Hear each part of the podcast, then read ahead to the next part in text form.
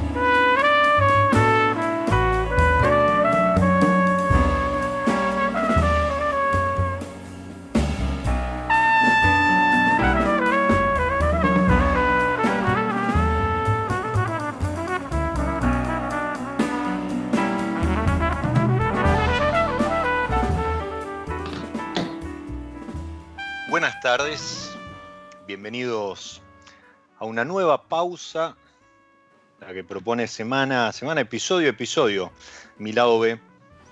Y estábamos escuchando a Roberto Daño Beitía, nacido en 1974, es una de las figuras que destacó en eh, principios de, de los 2000 en la escena jazzística de, de Chile. ¿sí? El tema era del 2013, del álbum La ironía del tiempo, ¿sí? como si fuese una premonición para lo que nos está ocurriendo hoy en día. Y, y el tema, Santiago, Nueva York, Santiago, que es un poco el derrotero que hubiese seguido el periodista que nos acompaña hoy si esta pandemia lo hubiese dejado para presentar su guía Descorchados hace un par de meses, allá por junio, en Nueva York. Bienvenido a mi lado B, Patricio Pato Tapia. ¿Cómo estás, Diego? ¿Me escuchas bien? Sí, muy bien, muy bien. y, y, y, bienvenido no solo a mi lado B, sino bienvenido a la Argentina. Sí, exactamente. Llegué anoche a, a Mendoza, luego de cruzar la frontera en auto eh, con algunos percances, pero no fueron muchos, pensé que iban a ser más, fíjate. Claro que yo era el único que lo estaba cruzando, ¿no? Era un desierto, no había nadie, sí, excepto imagino. camioneros. Mm. Me imagino, algo que hace 15 días un mes atrás hubiese sido impensado, ¿no? Porque, este, bueno, cuando empezamos a charlar sobre, sobre el programa, eh, el cual celebro que haya tenido este timing, que, por cierto no mm. fue, no fue adrede. Exactamente, sí. No, para eh, nada. Estaba, estaba, estabas vos preocupado, vos y tu equipo preocupados por cómo se iba a dar eh, esto, ¿no? sí, el, cuando comenzamos a hablar, que fue hace un mes, más o menos un mes y medio, en Chile no estaba tan bien, estaba recién comenzando a mejorar, ahora está bastante mejor. Aunque, bueno, tampoco está bien, pero no, no. está bastante mejor que en julio, que tuvimos nuestro junio y julio, que fue nuestro, nuestros meses más complicados. Así que, mm, no, bien, ahora aquí están, bueno, hubo, hubo problemas para entrar, por supuesto, pero, pero, pero gracias, bueno, Pro Mendoza me ayudó mucho. Eh, así que gracias a ello tuvimos que mover, eh, mover botones por todos lados y pude entrar finalmente sin problema. Fue difícil, fue, fue, la vez que más, más, me ha costado venir a Mendoza, pero por lejos, sin ninguna duda. seguro, seguro, y será, será recordado, pero como la única vez que te haya costado venir, de las, em, bueno, supongo que has venido más, pero eh, esta es la edición 10-11, la que comienza ya, porque el viernes, recordemos, a ver, eh, estamos hablando de la guía de escorchados que eh, hace 10, 11 años, tiene su edición argentina, pero que el año pasado la edición original, la, de Chile, cumplió 20 años. Claro, exacto. Nosotros comenzamos el año 99, fue la primera. O sea, va, a tener 23 años con esto ya, 22, 23, no sé. Ah. Y en Argentina comenzamos el 2010, 2011, por ahí. Fue la primera versión que hicimos que hicimos como, como nosotros lo hacemos, viajando al lugar, entrevistando a los productores, bueno, todo nuestro sistema que, que es bien especial. Entonces, hace 10 años, 11 años que empezamos en Argentina. Y yo, bueno, yo vengo a Mendoza hace mucho, bueno, vengo a Argentina por vino hace mucho más tiempo, pero regularmente para hacer el libro y para catar muchos vinos, hace 11 años. Sí, esa, esa cantidad a, la que te referís este, fue, fue récord el año pasado, arriba de 1.600. Sí, por ahí fue, ya no me acuerdo, fíjate, pero fue por ahí, fue 1.600. Sí. Eh, sí, después creo que en, quedaron, quedaron este, algunas menos en la guía, pero, pero bueno, habla... Hay una, selección finalmente, pero, pero lo que probamos fueron como 1.600, ahora que lo dices, sí. Y em, así que, no, yo estoy feliz. A mí me encanta estar acá, me encanta la zona. Lamentablemente tenía algunos planes para viajar, pero no. Bueno, los planes de viajar, de viajar se suspendieron todos. Nosotros teníamos un, una, un, eh, un, itinerario muy lindo este año. Eh, íbamos a presentar por primera vez en Miami la feria, perdón, la, la, guía. Teníamos, bueno, Nueva York, que lo hacemos todos los años, Sao Paulo, Brasil. Buenos Aires, que lo hicimos por primer año pasado, también queríamos hacerlo este año, que no fue muy bien, fue mucha gente, bueno, pero no se va a poder hacer nada de eso, así que, ¿qué más? Bueno, pero por lo menos eh, entiendo se van a quedar ahí en Mendoza y, o te vas a quedar, no sé si has venido con, alguien del equipo. Pero... No, fue el, permiso era solamente para mí, así que normalmente somos, somos tres personas las que venimos. Sí el productor, una persona que, que cata conmigo y bueno, yo, y, em, pero esta vez no. Eh, Lina Gómez, que es la productora general, se, quedó, se quedó en su, en su país. Eh, y, em, y Eduardo Milán, que es el que me apoya en las gustaciones, se quedó en, su país. Bueno, uno es, una es colombiana, que vive en Chile, y el otro es brasilero, que vive en Sao Paulo. Pero los dos están en sus países respectivos originales. Sí, sí, con todo, con todo esto entiendo que, sí, que, desde marzo este, o, abril no, no, se pueden mover. Y, sí, es verdad, habías, habías este, presentado un calendario, un lindo calendario con, con, un lindo recorrido. Era muy, muy eh, optimista el calendario que presentamos. Pero, pero allá por marzo, cuando, cuando todo esto no, nos explotó acá en, el cono sur, eh, tuvieron la, precaución y creo que la valentía al menos de, arriesgar cancelarlo, eh, aunque creo que en ese momento nadie pensaba que, esto iba a ser lo, que terminó siendo. Pero bueno, acá estamos. Sí, acá estamos, exactamente. Es lo que nos tocó, como decías tú. Y el viernes, eh, hoy eh, alguna bodega cuando vio que, iba, que ibas a estar en, mi lado B me escribió por privado para, pedir tu contacto, eh, seguramente para, para coordinar el tema de las catas, porque la inscripción vence este viernes 25, ¿sí? No sé si habrá una prórroga. No, no, no, no, vamos a tener ninguna prórroga porque ya de hecho tenemos, estamos casi llegando al tope máximo de lo que podemos, de lo que podemos probar que son unas 220 bodegas por ahí. Así que no, no vamos a hacer prórroga este año eh, porque, bueno, porque no, o sea, físicamente no podemos, no podemos más. Tenemos un sistema que... Nuestro sistema es bien, bien de mm, artesanal, entonces me refiero a que nos damos el tiempo con cada bodega. O sea, mínimo, una, aunque la bodega tenga, el mínimo con el que estamos conversando con una bodega es una hora, o sea, nunca menos de una hora. Entonces, entonces no, nuestro sistema no, no, nos permite probar 500 bodegas. Yo creo que 250, 220, idealmente 250 como máximo. Eh, en el tiempo que estamos acá, yo me quedo acá hasta el 13 de noviembre. Wow, bien. Bueno. o sea, nos damos el tiempo para hacerlo bien. A mí me gusta conversar, me gusta, me gusta hablar con los con las personas, con la, con la gente que está involucrada en la producción de vino y así que por eso nos tomamos el tiempo, en el fondo nos tomamos el tiempo y, y nada, eso. Y ahora todo por Zoom, además. claro, resultado bien, fíjate. ¿Cómo? Perdón. Mm. Te digo que ha resultado bien el Zoom para las catas. Ha sido, ha sido bien, bien eficiente. Hemos, hemos sí, ha sido bien recibido. Y yo creo que junto con, con, bueno, este era uno de los temas que, quería tocar, pero me parece que junto con el e-commerce y algunas otras cuestiones han llegado para quedarse. No digo que a lo mejor sea eh, lo, genérico y demás, porque es verdad que el cara a cara, el compartir una copa, un evento y demás, este, un almuerzo, una cena, un asado, eh, eso se, extraña, pero, pero la realidad es que para algunas cuestiones eh, creo que viene muy bien el, Zoom o, el e-commerce y demás. Para los que nos están escuchando, tengan presente que em, la guía de la que estamos hablando, el año pasado, eh, tuvo cerca de 450 páginas y no es solamente, y a esto apuntaba eh, Patricio. No es solamente un puntaje, una nota de cata, sino que además este, tiene entrevistas con productores, tiene eh, alguna descripción respecto de las distintas regiones. Y algo muy destacable que yo le encuentro a la guía es esto de, además, em, elegir el mejor y, a lo mejor un ranking por zona, por lugar, por variedad, mm. eh, que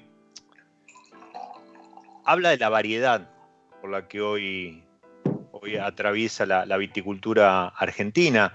Eh, leía por ahí que el año pasado habían probado en estos 1600 eh, e, etiquetas vinos elaborados con más de 50 variedades distintas. Sí, impresionante, ¿no? O sea, porque uno a lo mejor piensa en Argentina y piensa en Malbec, ¿no? Eh, o, Malbec. cuando, cuando vi ese número a mí me sorprendió. Dije, pero ¿cómo tanto? ¿En serio? Y sí, efectivamente, uno ve, ve la estadística. Nosotros tenemos un sistema de, eh, en internet que hacemos, tenemos, que nos da mucha, mucha data, ¿no? y, una de las datas que nos dio fue esa, 50 y algo, era un número así impresionante de variedades distintas con las que se hacen vino acá. Y bueno, ahí está. Eso habla de diversidad, ¿no? No es solo Malbec. Sí, y además, por otro lado, tenés estas 50, 50 y algo de variedades. Eh, seguramente, bueno, hay más, ¿no? Hay, muchísimas más. Pero, pero digo, comercialmente, además, con su etiqueta y demás. Eh, hay e, este número, pero por otro lado, hoy prácticamente sacando cuatro o cinco provincias argentinas, eh, y, creo que ya son menos. En todas las demás tenés un viñedo, tenés una etiqueta, tenés alguna representación. Hace poco salió la, IG de Trevelin en Chubut, donde, donde hay tres proyectos que aprovecho, lo comento, la semana que viene van a estar dando una, charla las tres bodegas para, para la Asociación Argentina de Sommelier, que son eh, Contracorriente, Casa Yahweh y... Mm, Nantifol. Nantifol, mm. sí, exacto.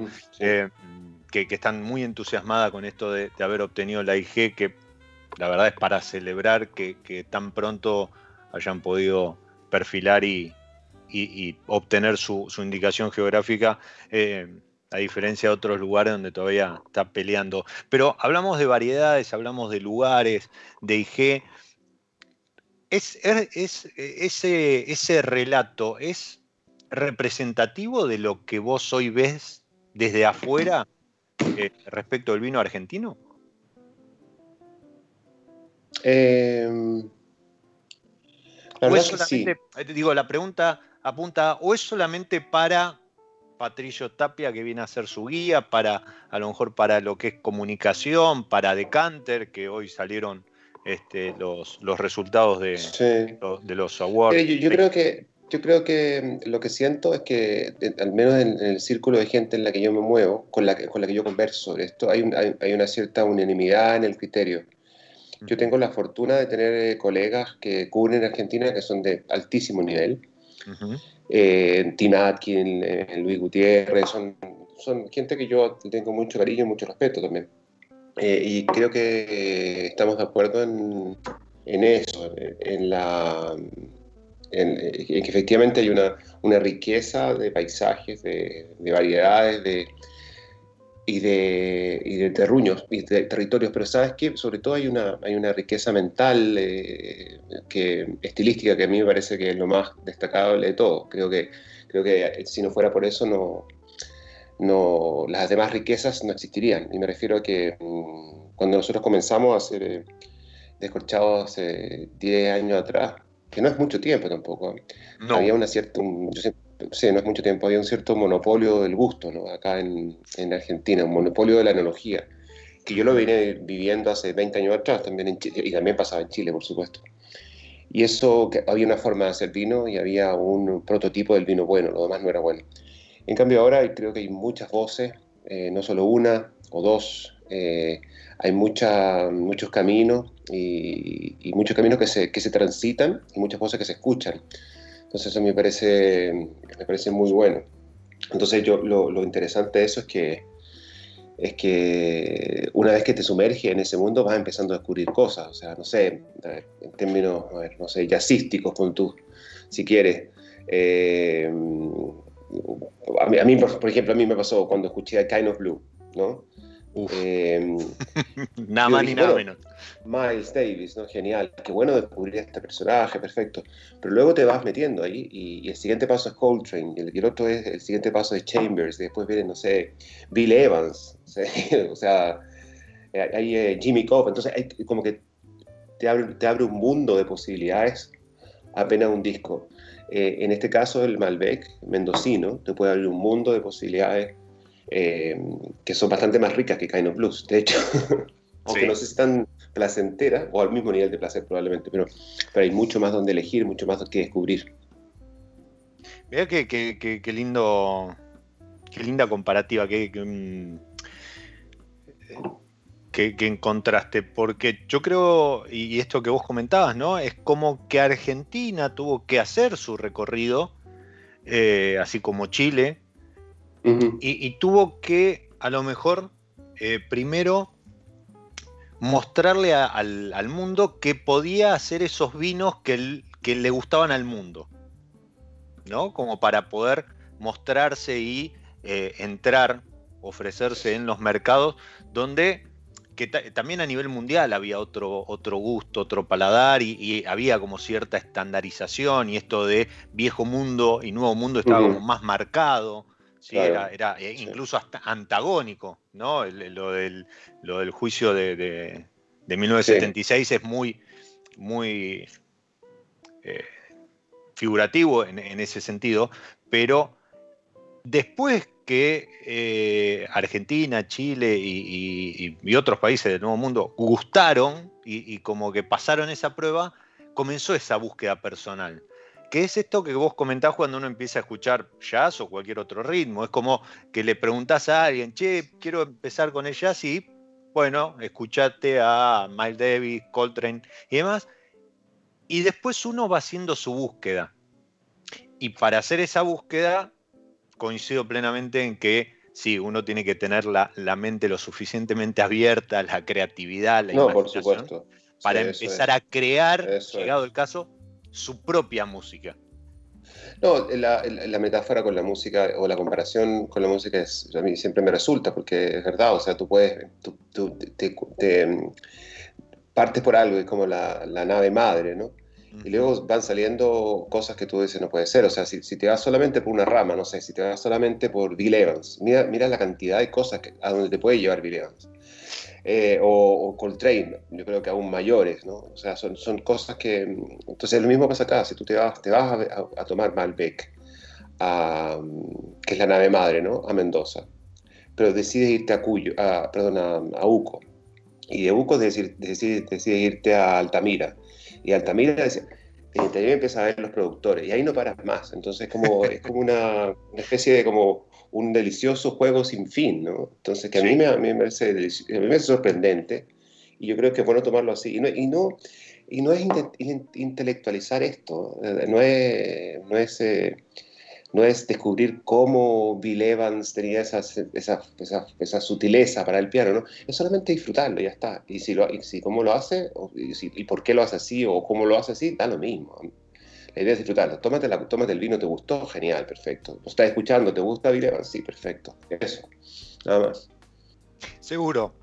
Después también está en uno, en esto que, comentábamos, en, la búsqueda de decir, bueno, ¿y por qué así y, no de otro modo? Ah, no, pero si querés de otro modo tenés que ir a buscar eh, el Malbec o el jazz a tal o cual, lugar. Tal cual, exactamente. Y esto que, que, vos viviste en Chile y después eh, viviste, eh, estás viviendo en Argentina, esta revolución. Em, ¿Coincidimos en que no tiene techo? O al menos por ahora no tiene... Sí, em, la verdad que yo creo que todo está recién comenzando, esa es mi sensación. Eh, y yo creo que hay, se necesitan unas tres, cuatro generaciones más para que esto decante. Es todo un proceso de investigación. O sea, yo creo que el ejemplo más claro es, em, es muy extraño que en, un mismo lugar y en un mismo un trozo de tierra, como monasterio, por ejemplo, en Guantallarí, mm. haya, plantado Pinot Noir, Chardonnay, Malbec, Cabernet Franc, en el mismo lugar. Eso no está bien. Pero es evidente que había que probar. Eh, es evidente que había que ensayar eh, prueba y error. Entonces, la generación que viene después de los Vigil, después de los David Bonomi, eh, Eddie El Popolo y después de los Catena, se va, va, a mirar al pasado va a mirar el trabajo de estos pioneros y va a decir, mira, interesante, ellos nos permitieron eh, descubrir que el Cabernet Franc estaba puro jodiendo acá, que no tenía nada que hacer, y que este realmente era la tierra de, no sé, del Torrontés, no tengo idea. Pero, alguien, tenía que hacer, alguien tenía que hacer ese trabajo, ¿te fijas? Y yo creo que nosotros estamos recién, recién eh, observando en primer plano, eh, en primera fila, la, esa, ese, el nacimiento de todo esto. Eh, y eso me parece, yo cuando lo veo así, digo, esto es alucinante, o sea, me parece genial, si te gusta el vino y, haber tenido la oportunidad, es como, es como haber vivido en, la época en que los monjes cistercenses empezaron a establecer el viñedo de Borgoña, ¿entiendes? Eh, y plantaron cada huevada ahí. Eh, y, y uno, dice, mira, qué increíble haber estado ahí. Ahora, eh, guardando las proporciones, por supuesto, y, sobre todo sin comprar la fama de, de, Borgoña con la fama de Valleduco, yo creo que mm, es un momento similar en términos de, la línea de tiempo del vino. Nosotros estamos siendo los consumidores, los periodistas, los sommeliers, y los mismos enólogos también, y productores están, están siendo partícipes y, y, a la vez eh, testigos de un, eh, del nacimiento de algo. Y eso me parece, como te digo, desde el punto de vista de historias, es, que es lo que me interesa a mí, que es mi trabajo finalmente, eso me parece alucinante. Sí, es una, una génesis, ¿no? Y, como tal, eh, tiene ese caos que vos decías, ¿no? Este, gente, no, y ahora vamos, eh, eh, no, la criolla, no, porque el reemplazo en Malbec, o no, más madera, no, sin madera, pero fudres, y no, que no de, de, 200, de 500 litros. Exactamente. sí, sí, es, es y, la, la, realidad es que este momento de, investigación y desarrollo y prueba y error y demás, eh, si bien parece alocado, a lo mejor sin, sin un faro, el, objetivo último es hacer un, vino, un mejor vino, eh, que encontrar esto que vos mencionabas, ¿no? Eh, que, el lugar, el mejor lugar para el Malbec, el torrontés o la criolla tal, en Argentina es tal eh, pedacito, tal parcela, con tal eh, conducción, tal tipo de riego y demás. Y, y, sí, em, a ver, sin ir más lejos. Eh, recién hace un rato estaba mirando los, resultados de, los Decanter Award. El mejor vino, 98 puntos, un Tanat. Imagínate, mira.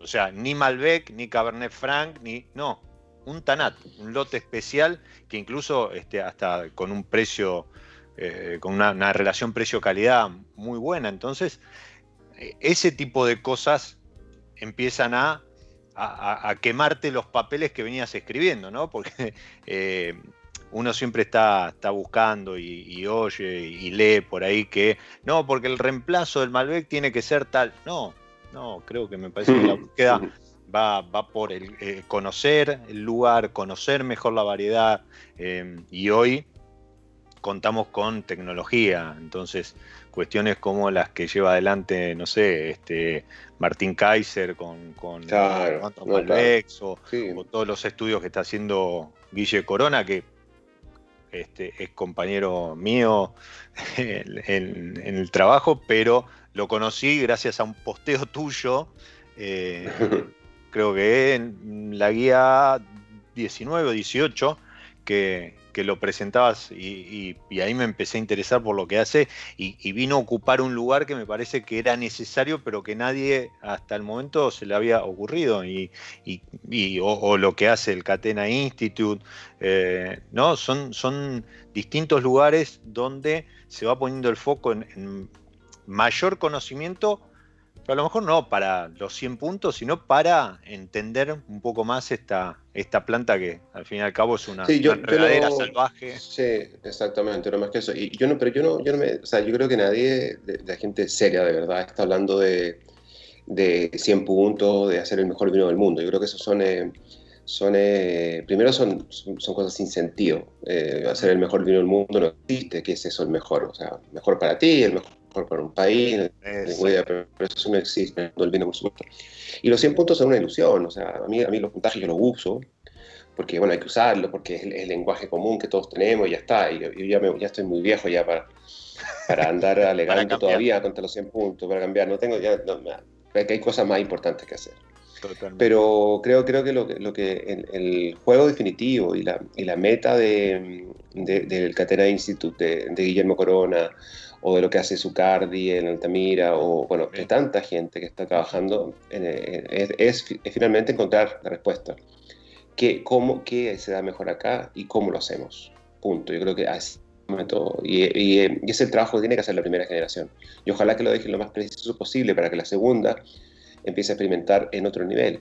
Y la tercera ya, ojalá cuarta, eh, ya se consolide como diciendo, bueno, no, este es el lugar, pues, efectivamente, eh, no sé, Walter era, era para Tanat. No lo digo, pero bueno, gracias al esfuerzo de esta gente hace 100 años atrás, ahora podemos decirlo con certeza. No creo que el Tanat sea el lugar de Gualtairi en todo caso, pero bueno. No, no, seguro, pero, pero se entiende. Eh, creo que esa búsqueda es justamente la, la que recién comienza y con un caudal de información que sí, es abrumador. Y, el, eh, y, a lo mejor el error está en trasladar eso al consumidor, ¿no? Este, a lo mejor el mensaje ahí debería ser esto que vos decías. ¿Te gusta, no te gusta? eh, no, pero me gustaría saber cómo está hecho, bueno, ok, vení, nos sentamos y lo charlamos, pero, pero en, un principio eh, creo que el mensaje debería ser simplificado, justamente porque estamos embebidos en un caos de, conocimiento y aprendizaje eh, abrumador. Yo creo que sí, yo creo que mm, la historia está, ahí para quien la quiera eh, consumir, ¿no? y yo no, me, yo no me asustaría tanto por eso, ¿ah? no, no, creo que... No, está, no están mal los, geeks, los, fanáticos de la información, los fanáticos del dato, no, están mal, hacen bien, hacen bien, o sea, y a mí me parece que eso, eso no, contribuye. Pero la verdad es que no, yo no he visto a nadie que se, que se asuste eh, porque, porque hay una información eterna sobre el tipo de suelo que tiene, que tiene Altamira. Eh, lo que sí sé es que, lo que sí creo es que hay que comunicarlo de una forma tal eh, que, que, no genere anticuerpos. Y, cuando digo eso, creo que hay que dársela a conocer al público que realmente lo aprecia, porque se la da a conocer el señor que compra vinos de de 10 dólares para abajo en el supermercado, empieza a hablar de cal y de y de, mineralidad. no sé, y de formas de, o formas de, conducir un viñedo, o, la, forma en que le llega el sol a la parra. obviamente lo va a asustar y va a decir, que no me jodas, dame una cerveza, ¿no? Eh, pero a la gente que, realmente le interesa el tema, eh, claro que acepta y con, con gusto acepta ese tipo de, de, datos. ¿no? Es lo, bueno, de nuevo con la música es lo mismo y, también con el cine. Mm. Eh, tú lo puedes disfrutar, ¿no? Tú lo puedes disfrutar. Te encanta, te encanta, una, te encanta la película, pero también si te interesa más, también vas a querer saber qué otras películas hizo ese director y también vas a querer saber un poco de la vida de ese director, qué lo motivó a hacer, qué, qué, qué parte de su vida lo motivó a grabar Kind of Blue o a dirigir eh, cualquier película que te haya gustado. Entonces, yo creo que eh, es más que nada a quién se dirige la, esa información. No, no, no es de mala, voy a ocultarla. ¿no? No, pero, pero está claro que, sí, que, no, no, no todo eh, debería llegar a, todos, o, al menos no en forma masiva. y, yo siempre lo que digo es que eh, incluso a los que estamos dentro de, la industria de algún modo, a veces también, y ahí sí uso la, metáfora del cine, eh, a veces también solo queremos este, agarrar nuestro balde de pochoclo y, sentarnos a disfrutar de este, una película que ya sabemos cómo va a terminar. O sea, James Bond no se va a mojar el smoking por más que se sumerja con el auto. Ah, eh, pero no nos interesa porque es James Bond. Entonces, eh, no, claro, yo creo que la, gran gracia de esto, que, que, algo que se puede extrapolar a cualquier cosa, es eh, no ofender al que no sabe y tampoco eh, ofender al que sabe. Y esa línea es muy, delgada, ¿entiendes? Entonces hay que tener mucho cuidado con, lo que uno dice. Básicamente yo lo resumiría así. y, eso, y eso el gran, si me preguntan a mí, es como el gran desafío que tenemos descorchado o sea, nuestro, nuestro guía está hecha para alguien que le interesa el vino. O sea que, eh, pero también eh, tratamos de ofrecerle datos, eh, cosas simples de digerir a alguien que no le interesa el vino. Porque está bien que no le interesa el vino. Sí, una referencia. está, hay que, hay que tener, o sea, si yo me quiero ir a comprar, no sé, zapatos, me encantaría que alguien que supera mucho de zapatos me dijera, no, sabes que yo creo que ese tipo de zapato te queda mejor a ti. Y yo, genial, perfecto se pongo zapatos por, por decir, no sé, cualquier cosa, ¿no? un tema que no domino en absoluto, por los zapatos. No, pero me ha pasado y por ejemplo, si uno está apurado porque quiere ir a comprarse un par de zapatillas, lo, lo que le recomiendo es que no vaya a consultarle a un runner. ¿sí? Porque claro, exactamente. el nivel de información. Una posibilidad. Una posibilidad. Claro. lo mismo. Sí, totalmente. Coincidimos. Eso es. Eso es. Vamos a hacer una pausa dentro de la pausa ahora y em, vamos a acompañarlo con, un poco, obviamente, con un poco de, música en esto que episodio a episodio me toca eh, de la mano del desafío, de, de, la consigna de San Felicien de maridar, hacer un acuerdo entre una variedad y un, poco de música. Eh, yo hoy, de hecho, estoy disfrutando una copa de San Felicien Pinot Noir, como para que esta pausa sea a la francesa.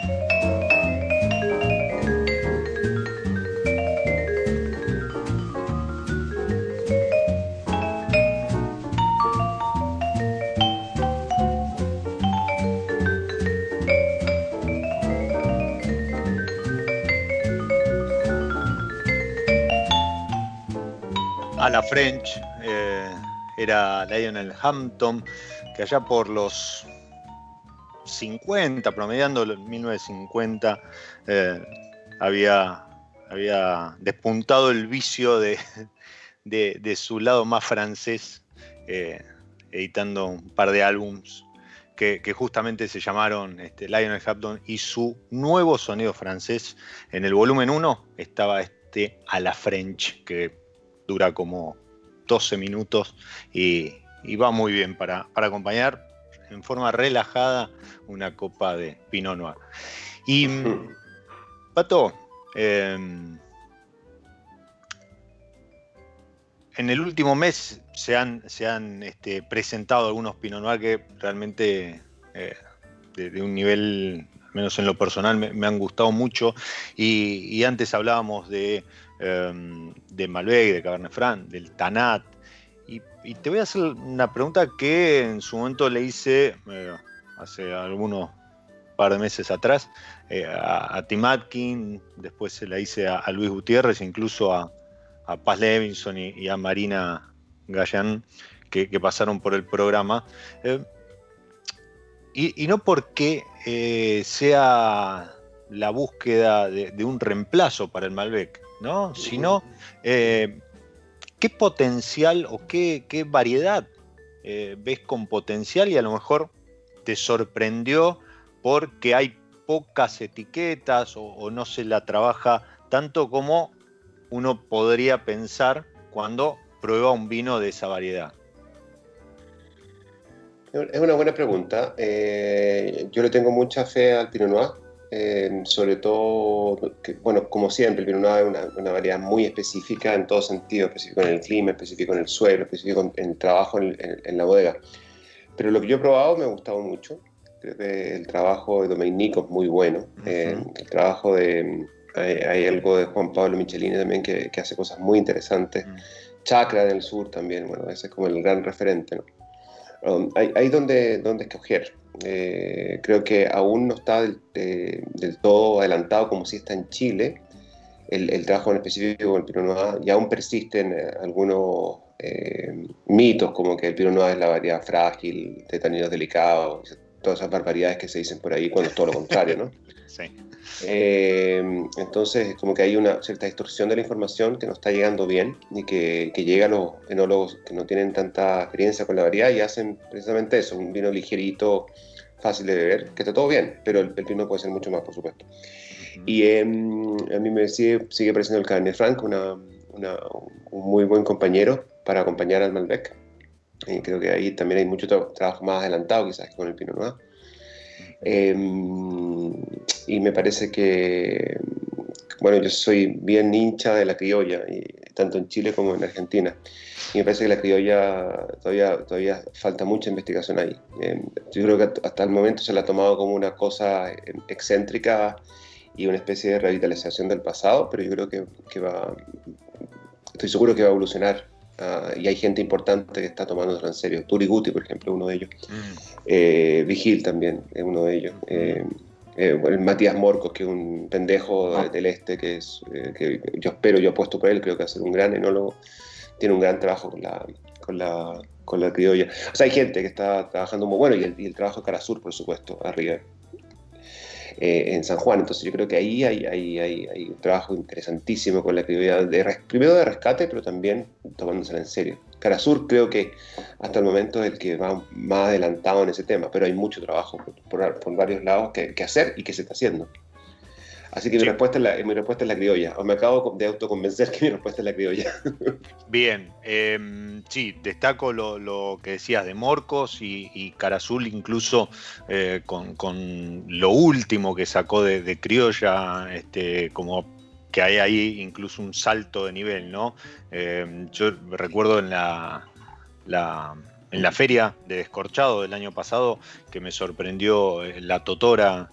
Em, y, lo de lo de Morcos, eh, que había probado algo, pero hacía un, par de años atrás, pero me parece también ¿no? que hubo una evolución y, y, muy interesante, ¿no? que como que, suma, que suma, y suma a esta diversidad de la que hablábamos hace un rato. Eh, y en blancas, no, yo creo que el Porque como que el torrontés no, no termina ¿no? de despegar. como a, mí, a mí el torrontés me parece que, que, está muy bien. Que, y, creo que hay gente que lo trabaja muy bien y que y creo que hay, eh, hay mucho, se ha hecho mucho en el norte con eso y, y me parece que, que, o sea, a mí, a mí creo que se, se dice que el torrontés es una variedad de, que lo odias o la amas, ¿no?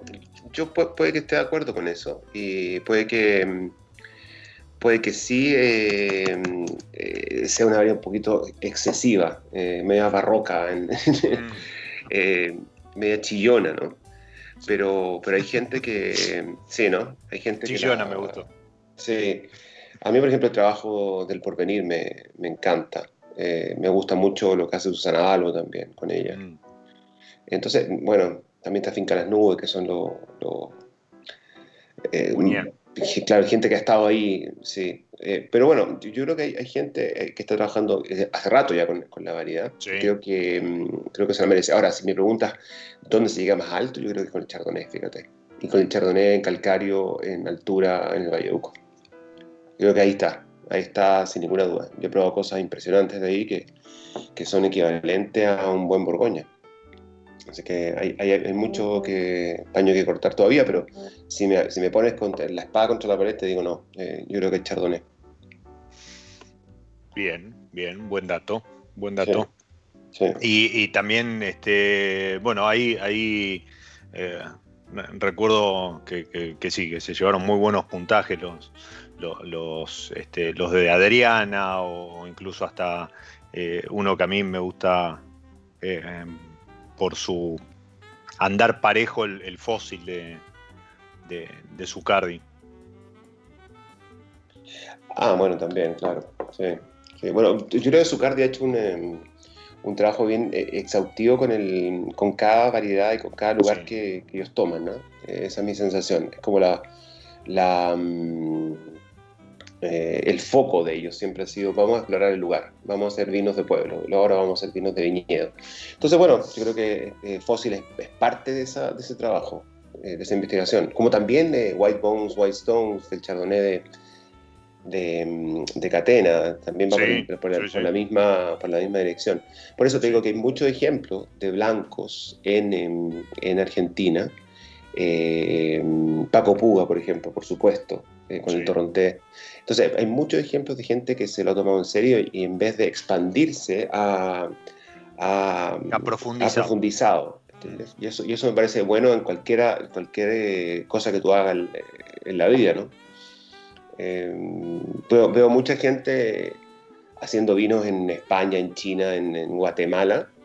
Em, y está bien porque eso, te, eso te, sacia tu curiosidad. Sí. Pero a mí me, yo me quedo con la gente que profundiza, fíjate. Que, se queda en un lugar eh, o que se queda en un estilo, bandera y... planta bandera. Y plantar bandera no solamente significa quedarse en un lugar, sino que también ser fiel a un estilo o, o, ser fiel a una idea. Realmente, ¿no? Sí, sí, que aparte busca identidad y busca expresión. Claro. Y, creo que eh, para eso volvemos, retrocedemos unos pasos en la charla, para eso el conocimiento, la investigación y el desarrollo es fundamental, ¿no? Porque ahí ya el otro día lo, lo, hablábamos, em, que bueno, en esto de los vivos y, la radio no, no, tengo presente ahora con quién, pero es como decir, bueno, voy a este lugar, conozco el lugar, ahora conozco tal variedad y conozco tal variedad en conjunción con el lugar. ¿no? Entonces, eh, creo que ahí es donde se está profundizando. Ya no en un lugar determinado o en una variedad determinada, sino en la conjunción y después que uno estudió y, conoció y aprendió y, hizo prueba y error respecto a esa conjunción, todavía falta la parte de la bodega. Claro, exactamente, exactamente. Pero, yo, pero cada vez se están tomando menos en serio la bodega, eh, o, quizás mucho más en serio que antes y no hacen nada. Eh, y dejan que todo pase antes, que, es un poco lo que, lo que están haciendo, lo que se dice, o, lo que tradicionalmente, históricamente se hace con el vino, ¿no? Nadie le toma mucha atención a la, a la bodega. Yo cuando recién empecé a, a visitar viñedos hace muchos, muchos años atrás, la visita era siempre en el laboratorio del enólogo. Y el enólogo andaba con delantal blanco. El, el petizo Mendoza, por ejemplo. Bueno, todavía, todavía anda el petizo Mendoza con delantal blanco a veces. Pero los enólogos eh, no eran, bueno, primero que nada no eran las estrellas que son ahora. Y segundo, su trabajo se, estaba muy restringido al, al, a, la, a, la, bodega, dentro de la bodega, no pisaban el viñedo era muy raro, era un, un enólogo con los zapatos sucios, con, llenos de barro, que había ido a ver cómo había estado, no sé, el, la brotación de primavera. No, nada, antes no era así. Y ahora como que, de alguna manera, yo creo que muy bien, en los dos trabajos, el de vitícola con el, etnológico, se han, ido, se han ido fusionando. Y eso me parece muy bien. Y yo creo que también es una de las razones por las que, por las que todo ha mejorado, ¿no? Creo yo. Sí, y, en, todas, partes, no solamente en Sudamérica. No, no, no, eso, eso está claro. El, creo mm. que a nivel mundial hay, un cambio y, esto de, bodegas saliendo de denominaciones de origen, porque también están en su búsqueda personal, personal eh, del propio de la bodega, eh, también da cuenta de eso, ¿no? Y hablo de, algunas importantísimas regiones del viejo mundo, pero estaba haciendo un raconto mental y es verdad que eh, cuando vos ibas a visitar una bodega, antes comenzaba, ¿no? O por la sala de barricas, ¿sí? O, eh, y ahora vas primero a ver la calicata. exacto, exacto. Eh, creo que eso habla de esta, de esta búsqueda y, está buenísimo. Em, recuerdo em, muy, muy gratamente cada vez que, te menciono, o, bueno, cuando nos cruzamos, creo que te lo, te lo comenté en, la presentación de la guía del año pasado y demás, un programa que me pareció fabuloso, que, habías hecho una, serie sobre el, Mosel en, Gourmet, recorriendo una, región Uf, eso, eso mágica. 15 años probablemente. Sí, sí, sí, sí, pero bueno, hoy, hoy que esté hablando con aquel que veía la pantalla, para mí, para mí es, emocionante porque eh, es verdad, ¿no? Los, que te, conocemos de, la tele o porque hemos tenido oportunidad de charlar con vos o, de leerte, eh, en definitiva esto tu, carrera de periodismo, tu, paso por, por enología y, degustación, o, tu, función como crítico este, para decante y demás, no es otra cosa que la expresión de esta pasión que te mueve por, por el vino, ¿no? Y, creo que eso está, está buenísimo, porque en definitiva es lo, que también los mueve a los enólogos a esta búsqueda propia, más allá de haber gustado en algún momento eh, metiendo madera a, morir, porque era el estilo que, vendía. Em, sí, es, verdad, o sea, yo, yo no sé si, mira, la palabra pasión es una palabra muy grande, ¿eh? y yo trato de no ocuparla mucho porque porque me parece que yo, yo conozco gente apasionada en el vino y, y te puedo decir que yo estoy muy lejos de eso. Lo que sí te puedo decir es que mi trabajo es, un trabajo increíble y yo lo paso muy bien. Y, me, me, encanta conocer gente relacionada con el vino, porque el mundo del vino, como en muchos otros mundos, hay gente que está completamente loca y, que es placer escucharla, y también hay otros que están chalados por, por, razones, por las razones equivocadas, y también es interesantísimo escucharlo. Así que más que la pasión que me mueve esto, eh, es más bien la, la felicidad de tener un trabajo divertidísimo que me permite vivir y, además tomar buenos vinos y tener, como decía una amiga, una, una, vida como, como de, de, estas vidas prestadas que uno tiene, que, muchas veces no te corresponden, pero que las disfrutas, ¿no? Eh, esto, de, esto de abrir botellas carísimas de vino o de o otras, otras frases que también me parecen muy buenas, que, que es de mi, de mi socio en Brasil, que él dice que nosotros somos unos entretenedores. y, cuando uno toma conciencia de eso, eh, uno se, queda en su lugar. Uno está para entretener a la gente que puede pagar estas botellas caras o a la gente que tiene tiempo para escuchar eh, estas cosas del suelo, del clima y no sé qué cosas más. Seguramente algo, algo de eso hay. ¿Cómo sigue em, Descorchados 2021 Argentina? Em, bueno, ahora yo tengo cuarentena y voy a pichar la cuarentena, eh, que estoy en un hotel en Mendoza para, para adelantar algo de trabajo, es decir, voy a empezar a probar vinos ya. Eh, sobre todo en las bodegas que tienen mucho vino, yo aprovecho de, probar algunas cositas antes. Y el, y el día, uff, Lina me va a retar, es el día 5 o el 4, creo que el 5 de octubre, ya sé, bueno, el lunes, en dos lunes más, mm. empieza, empiezan las degustaciones. Sí, lunes 5, perfecto. Eh, el lunes 5 ya empiezan las degustaciones em, presenciales. No, presenciales, por Zoom, no vamos a ser presenciales. Ah, por Zoom, este por Zoom, perdón, exacto. Sí. Porque lamentablemente no se puede. A mí me encantaría, eh, pero no se puede. Entonces vamos a empezar por Zoom. Y si todo mejora hacia fines de, de octubre, principio de noviembre, vamos a tratar de salir un poco y ver un par de viñedos. Hay, hay cosas que quiero ver hay, cosas en San Pablo, muy arriba en San Pablo que quiero ver, hay, hay viñedos en Gualtallerí que también quiero ver, que no conozco, que también está muy arriba. Bueno, todo lo que se pueda, la verdad, lo que se pueda, lo voy a hacer, dentro respetando por supuesto los protocolos de sanidad de Mendoza y no creo que sí pueda salir, me encantaría poder salir. Tenía, tenía tengo un amigo, muy buen amigo que vive en Bariloche. Y estábamos pensando ir a a Trevelin, porque yo no conozco, conozco los vinos, me encanta, pero nunca he estado. He, estado en, en Loyo, en Chubut, en lo de Weiner, pero nunca he estado más allá, entonces quería, quería verlo, pero mm, eh, bueno, estoy, cruzando los dedos para poder ir. Ojalá, ojalá, ojalá, se pueda.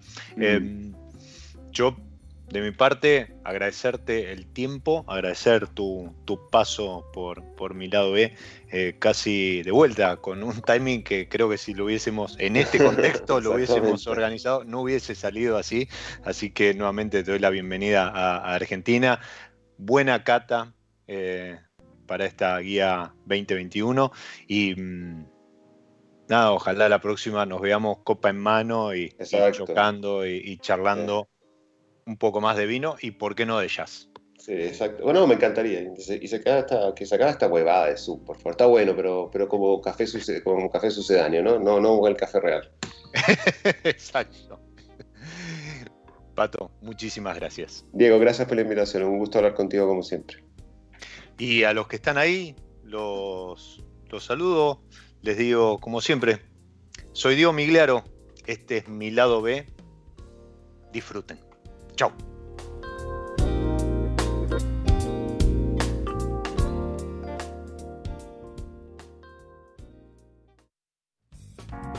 Nos encontramos en cualquier momento en otro episodio de Mi lado B.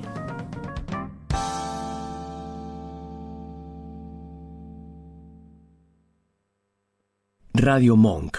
El aire se crea.